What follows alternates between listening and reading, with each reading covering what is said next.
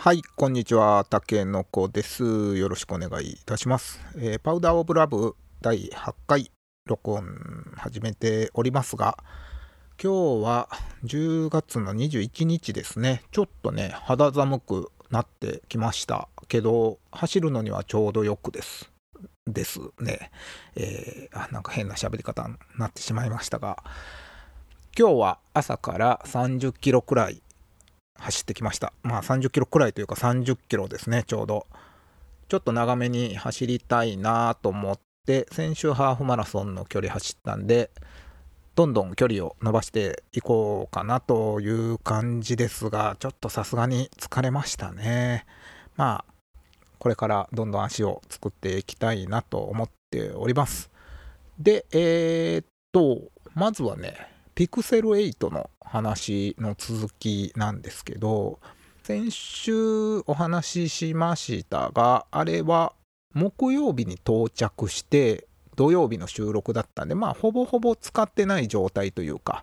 セットアップがやっと終わりましたみたいな状態だったんで、いよいよ本格運用に入っているわけなんですけども、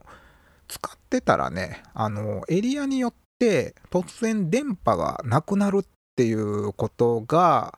頻発するというか、まあエリアによってというか、僕の通勤中のとあるエリアなんですけど、そこで電波がね、急になくなって、あれってブラウジングしてたら、あの電波がありませんみたいになってしまうと。いうことで、これが非常にね、使い勝手が悪くて困ってたんですけど、で、インターネットで調べてみました。えーそれがですね、電波の 4G、5G の切り替わりポイントで不安定になるっていう事例が、すでにですね、7とかの時から報告されていたということで、これが8になっても改善されていないようですね。残念。で、まあ、機内モードを一回オンにしてすぐオフに戻すと、なんか治るんですよね。で、まあ、すぐっちゃすぐなんですけど、めんどくさいっちゃめんどくさい。これね、あの早く直していただきたいなと思っております。まあ、それ以外は、えーすこぶる好調に使っております。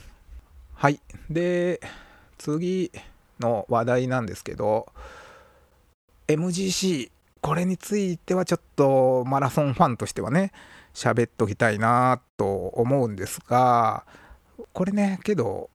行われたのが10月15日の日曜日ということで、今日からまあ約5日前ですね。で、ちょっといろんなニュースでももう出てますし、今から語るのもあれなんですけど、まあ、この番組がね、土曜日に放送して、あ、放送してじゃない、土曜日に録音して、日曜日に配信してるんで、まあ、ちょっとね、ちょっと遅くなってしまったというとこはありますが、まあ、自分の言葉で、一応、まあ、僕の日記的なポッドキャストですので、まあ、語っとこうかなということで、ちょっと遅いですけど、語らせて、語らせていただくって言ったらなんか専門的っぽいんですけども、ごくごく普通の感想みたいなもんなんで、はい、ただのマラソンファンですんでね、はい。まあ、そんな専門的なことは言うことできませんけども、はい。えーで、まず MGC ってなんじゃらほいというね、あのーいう方もいらっしゃると思うんで、概要から説明していきますと、MGC、えーこのアルファベット3つ並んだものなんですけど、これはマラソングランドチャンピオンシップという、えー大会名の略称 MGC になっておりますと。で、これは、えー MGC っていうのは、オリンピックの代表を選考する競技会っていうことですね。で、今回はパリオリンピックが来年ありますんで、そのパリオリンピックに出る日本代表のマラソン選手を選考するということで、男子が一応権利を持ってたのが65名、女子は27名っていうことだったらしいです。で、何人かあの出走しないっていうね、怪我とか体調不良とかで出走されないっていう方がいらっしゃったんで実際はもう少し少なかったらしいんですけどそのような人数がこの競技会への参加権をゲットしてこれだから予選というかいろんな大会で、まあ、こんな記録を出したら MGC の切符が手に入りますみたいな、まあ、段階性誰でも出れる大会ではないんですよね。切符を手にしてで MGC に出て MGC でで上位の1位2位に入ることができればオリンピックにもう決定っていうことですね。オリンピック派遣選手として決定するということでですね。まあすごい大会ですね。はい。でこれ盛り上がるんですけどこの方式になったのがなんと前回の東京オリンピックのマラソンの代表選手を決めるっていう時からこの方式が採用されて MGC というものが生まれてもう一発勝負で決めたらええやんけと。でそれに一発勝負に出るまでにはある程度の成績を残してくれた人が出れるというふうにしてもう選考自体はだから一発勝負というふうにしてこの選考の透明性みたいなものを高めるためにこの大会ができたという形なんですけれどもでやっぱりねあの一発で決まる3、男女ともにマラソンの枠っていうのが選手の枠っていうのが3枠あるんですけどそのうちの2枠はこの大会の1位に男女ともに1位2位になればオリンピックに出れるということでみんなもうこれに照準をもちろん合わせてきております。で今回の大会も男子も女子もやっぱりめちゃくちゃ面白かったですね。すごい最後の最後までわからないようなレース展開で非常に盛り上がりました。あんまりまあ僕はだから関西に住んでるんでこの MGC っていうのは東京で行われますんであの見に行ったりはしてないできできないというかまあしてないんですけどもまあ、テレビで観戦して非常に盛り上がりました。ネットとかでも、まあ、ツイッターとかで、あ、ツイ、え X で、ワーキャー言いながら観戦しておりましたが、非常に皆さんね、最後までドキドキの展開だったと言えると思います。前回の東京オリンピックの選考よりも面白かったようなうんすごいいいコンテンツになってきたなって僕は思ってるんですけどっぱり日本のねマラソンのマラソン？長距離界の最大のコンテンツといえば箱根駅伝正月にやってる箱根駅伝になってくるんですけどもひょっとしたらねこの箱根駅伝に匹敵するような人気が出てくるんじゃないかなみたいな気もしなくもないですよね。本当にお祭りというか、まあ、箱根を見てるからこそ面白いっていうのはあるんですよね。やっぱりその箱根に出てた大学生ランナーが成長して実業団に入って、まあ、ある選手は実業団に入ってとかね、大迫選手みたいにアメリカに渡ってみたいな方もいますし、まあ、選手それぞれドラマがあって、そういうのを少しずつですけど、私たちも追っていますので、まあ、ここにねあのドラマがやはり生まれる生まれて当然というか、うん、すごい大会やなと思います。すごいコンテンツやなと思います、うん、大会としてもだから面白いしコンテンツとして見るのも面白いなという形ですけども。で今回はね、えー、まあ男子の話に主になるんですがやっぱり川内優輝選手。めちゃくちゃ良かったですね。はい、でニュースで見た方も多いと思うんですがレース展開的には彼がいきなり飛び出す形になったわけですね。コンディション的には大雨、まあ、こんな大雨で走んのちょっと嫌やなみたいな気温もやっぱり10月開催だとそこまで高くなかったんで、20度あるかないかくらいですかね。けど雨に打たれてるとやっぱ体って冷えてくると思うんで、まあ、マラソンあのクラスのマラソン選手になるとかなりの強度で走ってるとは思うんですがやはり雨に濡れるとね服とかもびちょびちょになりますし靴もびちょびちょになってやっぱ重くなったりしますんでなかなかタフなレースになったのかなと思うんですけれどもでその中で川内選手。彼は、えー、元最強の市民ランナー公務員ランナーと言われていたんですけども今は相生日生同和損保所属のプロランナーになられたんですが、まあ、異色のランナーと言っていいかなと思うんですけどもで彼はこれが130回目のマラソンだったということで、まあ、そんだけマラソン走ってるランナーは、まああのー、一般ランナーとかでね、あのー、いるかもしれないですけどあのクラスのランナーでそんだけ走ってる人っていうのはおそらく出場出場選手中にで最多だったと思いますしそれに近しいだけ走ってる方っていうのもまあいなかったんじゃないでしょうか。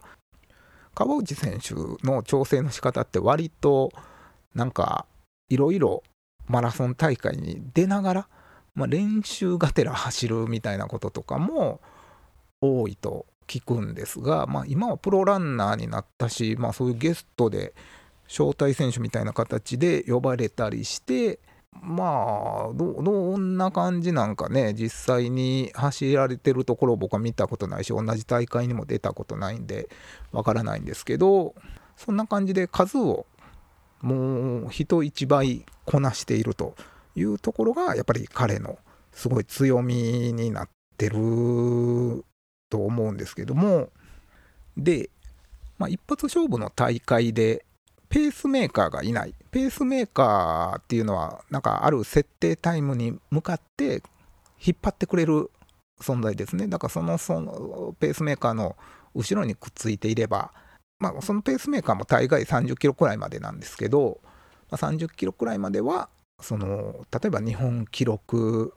と同じまあ、このペースでいったら日本記録が出ますよみたいなタイムで引っ張ってくれるみたいなことがあるんですけどこの MGC は一発勝負の大会ですのでそういうものがないと。ペースメーカーはいない。だからお互いがおそらく牽制し合ってなかなか前には出たくない。前に出ればその人が引っ張る役目ペースメーカー代わりにされてしまうっていうことがあるんでみんなが牽制してスローペースになるんじゃないかっていうのが我々ね一般の素人マラソンファンの見立てだったわけなんですけどそこで彼はボーンって飛び出したんですね。でかなりのペースでもうぐんぐんぐんぐん引き離してですねえこのままもしかして逃げてしまうっていう気にちょっとさせてくれたところこれがやっぱ今回ね見ながら本当にドキドキしていました、まあ、彼が勝つっていうことを想像してた人はいなかったと思うんですけどもしかしてえ川内さんがパリに行っちゃうかもみたいなのが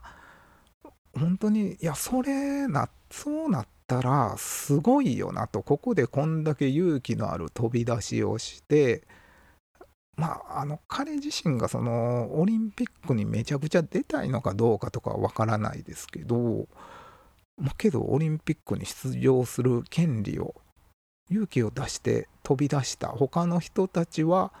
牽制している。そんな状況でね彼がこのまま逃げ切るのであればもうこの人ギャンブラーやなっていうかすごい賭けに打って出て勝つのかっていう。本当にねそこの1点1点だけではまあもちろんないんですけどそこはめちゃくちゃ面白いレースのポイントでしたで彼はねやっぱその何何十回、まあ、130回マラソン走ってるんでで大雨のレースとかもねやっぱり多いと思うんですね普通の人よりは。でレースの日って決まってるから天候が悪くてもやっぱエントリーしてたら相当なことがない限り走ると思うんですね。まあ、僕みたいなね、あのー、チキンな市民ランナーはですね、えー、まあ、お金をもし払ってエントリーしてたとしても、えちょっとこんな大雨やったらええわとか、なりがちなんですよね。もうやめとこうとか。まあちょっとこれは人によるかもしれないんですけど、僕は練習でも結構ね、あ雨降ってるからもう 走りたないなみたいなんとかはあるんでやっぱ僕は万全のねコンディションで自分の体調もよく、えー、天気もまあよくとかでやっぱ走りたいんですよね。まあちょっとわがままなんですけどもまけど川内さんは130回フルマラソン走られてる中でやはりいろんな環境下で走られてるっていうことがあったと思うんでで、まあ、彼の成績の中で有名なのがボストンマラソンを優勝したっていうのがあってボストンマラソンって、まあ、それこそ本当にエリートランナーばっかりが出てくる、まあ、アメリカのボストンで行われてるもう本当に歴史のある大会なんですけどもそこに彼が出場した時に、まあ、まさに大雨めちゃくちゃ天候悪かったらしいですでその時も、あのー、大逃げして、まあ、一度追いつかれたっていう話らしいんですけど、まあ、その後粘りに粘って他の選手はやっぱりいくらねエリートランナーといえどそういう悪天候で走るのに慣れてない方っていうのはやっぱり多いんだろうと思うんです。タフなレースで力を発揮するのが川内選手なんやなとその時強く思ったんですがまあ、他の選手を引き離して最終的に優勝を飾った。多分普通の総力だけで言えば彼がなかなかトップでゴールするっていうことはタイム的に見ればねこれまでの。なかなか考えづらいんですけどそういうタフなレースで勝ったっていう実績を持っていたので余計に期待してしまうところがありましたそういう悪天候の環境下でのマラソンのレース運びみたいなものは彼は知ってるんじゃないかと。でその方程式があの大逃げという方法だったのかなとちょっと思ったんですね。で MGC まあこれ2回目ですけれども前回の1回目の時にも大逃げいきなり集団から飛び出て、うん、序盤から、えー、仕掛けた設楽悠太選手っていう選手がいましてですね今回解説しておりましたけどもまあ設楽悠太選手の時は大会自体も MGC 自体も9月にやってたんでまだちょっと気温も高かった。30度近くとかきっとあったんじゃないかなと思うんですけどもやはり序盤から飛ばしに飛ばしたんですが、まあ、失速してしまい他の選手にも追いつかれ優勝争いに絡むこともできずに、あのー、レースを終えたということがあったんですが今回ね川内選手はめちゃくちゃ飛ばしていたんですけど、あの、途中までも本当に日本記録ペースくらいで行ってたらしいんです。でまあさすがにねこのまま逃げ切れるとは思わなかったですけど逃げ切ってくれみたいな気持ちはあったんですけど、まあ、逃げ切れるとは思っていなかったですがなんと35キロまでね35キロ地点でやっと2位以下の選手が追いついてきたということでかなりそこまで行くと思ってなかったんでで川内選手っていつも顔めっちゃしんどそうになるんですよ。あのー、でしんどそうになってあ川内さんもあかんな潰れたなって思ってたらそっからめちゃめちゃ粘らはるんですよね。でその粘りこそが彼の真骨頂だと思うんでだから追いつかれるポイントっていうのがゴールに近ければ近いほどなんかそのまま粘りきってなんか競り合って勝ってしまうんじゃないかみたいな。他の選手はやっぱり追いかけてくるので足をそれなりに使ってるっていうこともあると思うんで追いつかれる地点が35キロであればもうあと7キロくらいですからね。なもワンチャンあるんじゃないかっていう気にもその時もまだなりました。でその実際川内選手は、まあ、前回の設楽選手みたいにずるずると先頭から剥がされていくのではなくて先頭グループのままめちゃくちゃ粘ったんですね。最終的にはけど、えー、1位になった小山選手っていうのがまず抜けてで2位争いっていうのも白熱したんですが赤崎選手が制したと。でもう1人大迫選手あと川内選手この4人で、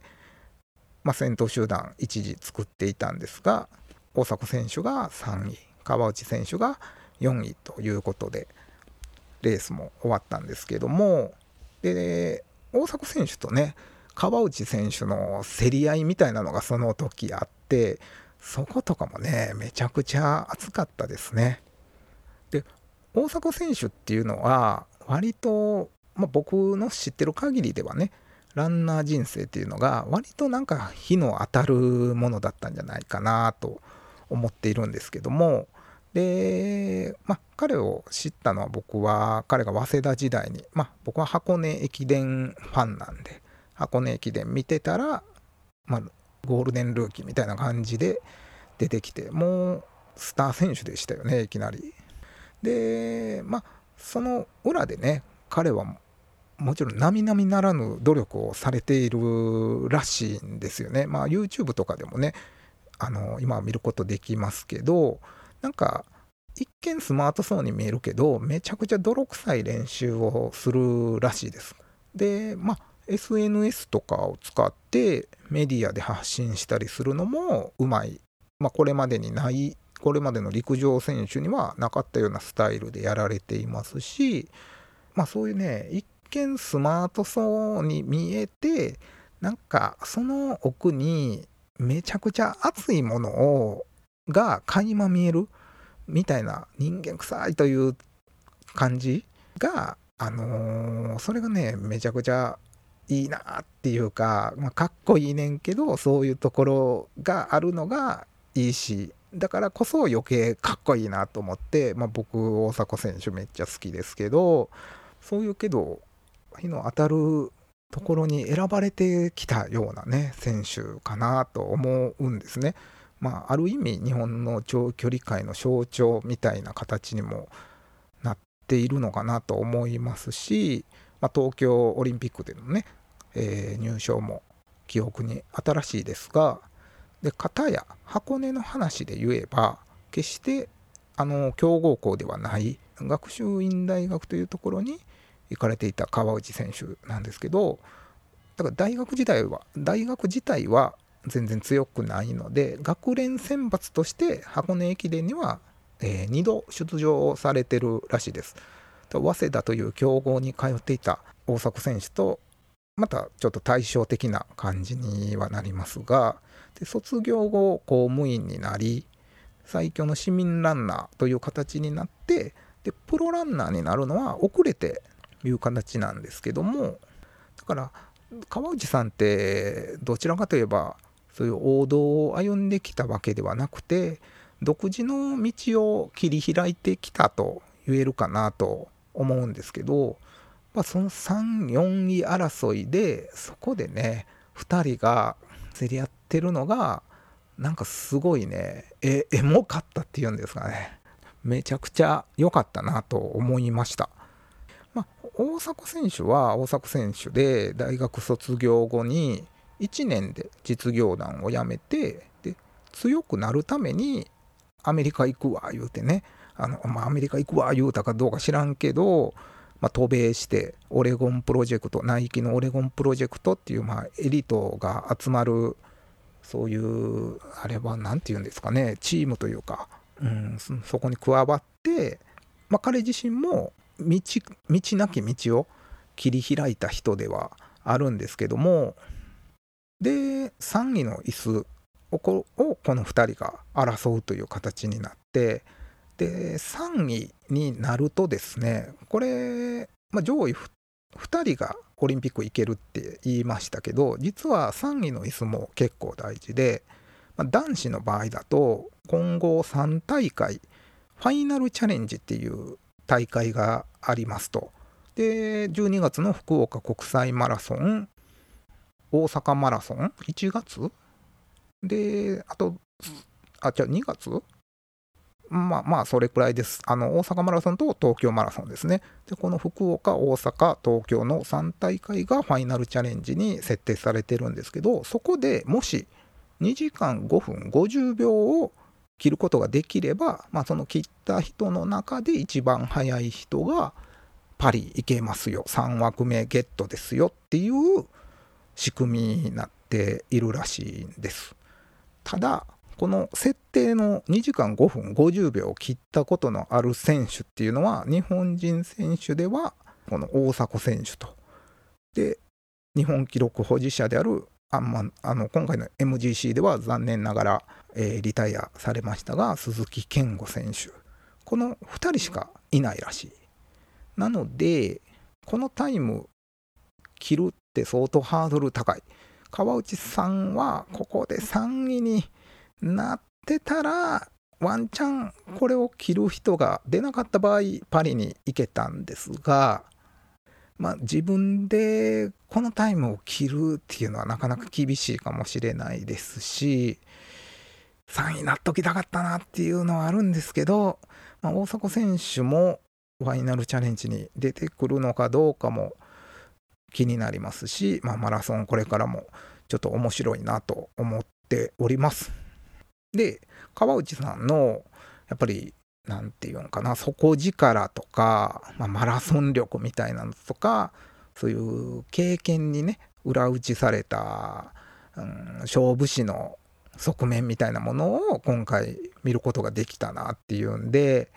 すごい面白かったなと思っております。であとね、えー、コメントが彼ね結構面白くてそれもちょっといくつか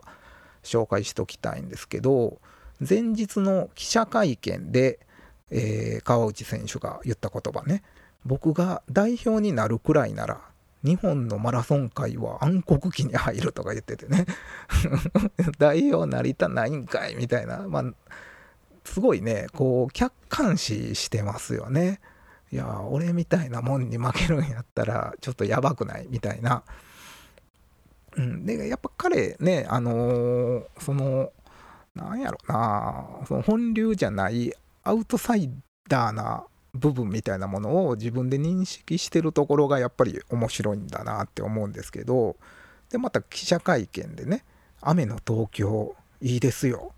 雨のレースはたくさんやっている。誰かが乱してくれるんじゃないですか」みたいな。これもねちょっと布石になってるというか誰かが乱すんちゃう飛び出すんちゃうとか言いながら自分で行くみたいなね。うん。ここからあのブラフ張ってるんやったらなかなか面白いなと思いました。であとねレース中先頭独走してる時の気持ちを聞かれてえー、漫画の中の主人公になったような気持ちで先頭突っ走りましたということで、えー、おっしゃられたらしいんですけど、まあ、気持ちよかったでしょうね。雨とはいえ、沿道にそこそこ応援の方もいらっしゃいましたし、後ろとめちゃくちゃ一時は本当にね、40秒、50秒くらいの差がついていたんで、すごいね、あのテレビで見てても、これほんまに追いつけんのかなみたいな距離だったんで、もう本当に気持ちよかったと思います。そのまま逃げ切ってたら本当めちゃくちゃかっこよかったですしね。おもろかったっすね。で、さらにですね、レース後のコメントっていうのもあって、なんかね、大迫選手に声をかけられたらしい。で、普通にお疲れ様ですみたいな会話だったんですけど、初めて大迫選手から話しかけられましたってこうおっしゃられてたらしいですね。話しかけられたことなかったんですね。自分からだから言ってたんですかね今まで。なんかね昔ツイッターで僕はやり取りしてるのを見たことがあるんですよ。なんか、まあ、ちょっと喧嘩みたいな感じでなんかね川内さんみたいな影響力のある人がそんなことを言ったらあかんやろみたいなことを大迫選手が言ってた時があったと記憶してるんですがで、まあ、その今回話しかけられて、まあ、それ嬉しかったかってインタビュアーの人に聞かれたらしいそしたら「はいちょっと今まで下に見られていたみたいな部分があったので」とか言ってね言われたらしいですけどやっぱり、まあ、その客観視してそういう感じがあったんだと思いますね。うん自分が本流じゃないみたいなところとかまあ向こうはスターで川内さんはなんか最強の市民ランナーであったがゆえにやっぱりなんかどこか別枠みたいな感じを自分でも感じていたのかなと思いますけど今回本当にね大迫選手の前に一時出たりしたんですよね3位争いで。あそこでやっぱり維持を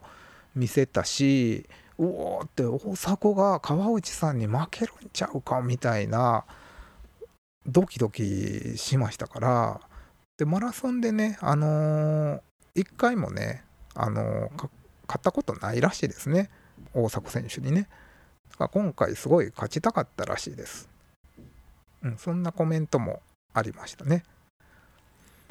で最後レース後のインタビューでまあ、今回のレースについて聞かれて若い選手が多いから多分半分ぐらいは勇気がなくて私についていくのが怖かったんだと思いますよと。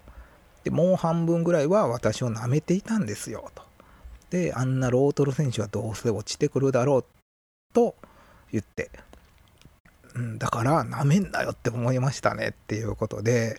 ぱりねこの辺の反骨心みたいなとこもねかっこいいと思いますね。はい。で、最後にね、ナンバーっていう雑誌があると思うんですけど、あれのウェブ版に、まあ、MGC の記事も載ってたんで、そこに載っててよかったなっていう、まあ、走りに込めたメッセージみたいなものが、えー、川内さんの真の狙いっていうので書かれてたんですけども、それを紹介して終わりたいと思うんですが、えー、世界のレースは30キロから一斉に用意ドンですから今日の小山選手や大迫選手のような走りの強化版ができないと絶対に勝負になりません。